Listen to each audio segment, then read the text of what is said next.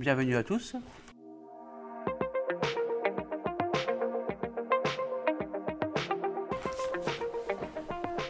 Un, deux, un, deux. Bienvenue sur la saison 2 de The Octopus Project Podcast, une création originale sur le thème de la gestion de projet pour dirigeants de PME ETI. Un podcast sort chaque semaine. Écoutez, rajoutez-moi sur vos playlists, sur ma chaîne Gestion de projet, podcast vidéo sur Spotify.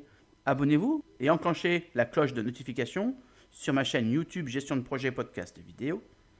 Demandez-moi un ami sur euh, LinkedIn avec euh, comme message personnalisé Octopus. Et sinon, appelez-moi.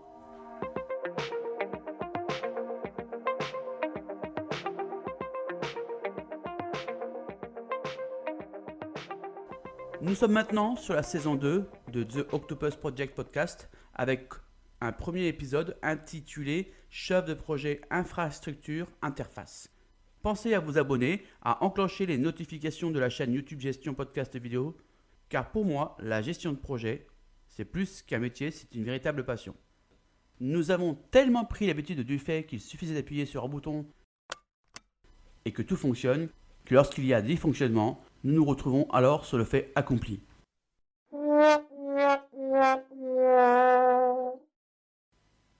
Et oui, derrière, des femmes et des hommes œuvrent pour satisfaire nos utilisations informatiques. C'est fou, non?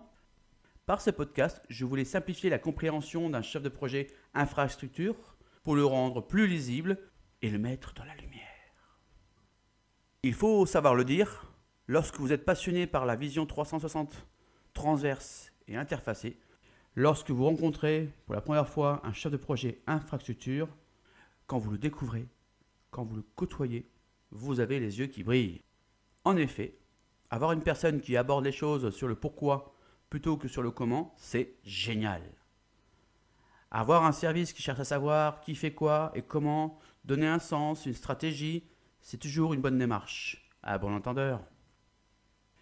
Un chef de projet infra possède un périmètre sur deux axes, sa largeur et sa complexité. Je dirais que c'est l'organe vital d'un système d'information car sans lui, rien ne relié, rien ne fonctionne, tout est chaos. Mais alors, il fait quoi ce chef de projet infrastructure? Pour approfondir le premier axe de son périmètre qui est la largeur, je dirais qu'il doit prendre en compte la performance des applications, l'évolution de l'infrastructure, la poursuite de l'activité, assurer la sécurité d'un pôle critique, uniformiser les accès et gérer la capacité de stockage. En seconde position, ce sont définition des procédures et des standards. Et là, vous avez deux points super super importants à mes yeux. Alors, je sais, je sais, le mode de NoDoc règne dans les projets. Or, si la documentation et les procédures sont pas mis à jour, ou même des fois tout simplement pas créées, eh bien c'est le plantage assuré. Et le bouton qui doit fonctionner, lui, continuera à parler aux oiseaux. Le second point, c'est la mise en place d'indicateurs. Performance, coût, délai, procédures, normes. Encore faut-il qu'ils soient adaptés aux problèmes du projet.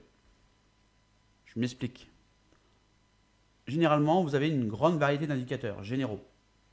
Mais si, par exemple, vous avez un problème de livraison de livrables de documentation et que vous avez seulement des indicateurs financiers, ça risque de durer euh, quelque temps encore votre histoire, non? Et donc, il est primordial de mettre en place des tableaux de bord, des indicateurs en relation avec vos problématiques. Ça semble évident, comme ça, quand je vous le dis là, mais à bon entendeur.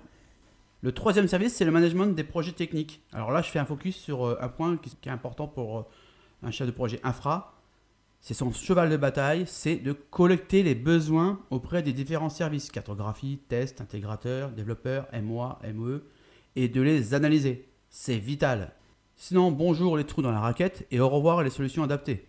Le quatrième et avant-dernier euh, service, c'est mesurer et contrôler les opérations. Et oui, il doit aussi s'auto-contrôler et pratiquer l'amélioration continue. Assurer un contrôle de conformité et la qualité des solutions livrées et, au cas échéant, proposer des actions correctives. Le cinquième et dernier service, c'est bah, gérer son service. Donc il doit savoir manager son équipe, définir une organisation avec l'intervention et allocation des ressources qui vont avec.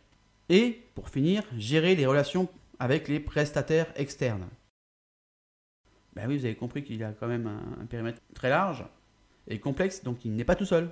C'est pas possible. Son périmètre est large et complexe, il doit savoir manager, coordonner, avoir une équipe technique complémentaire pour vous satisfaire.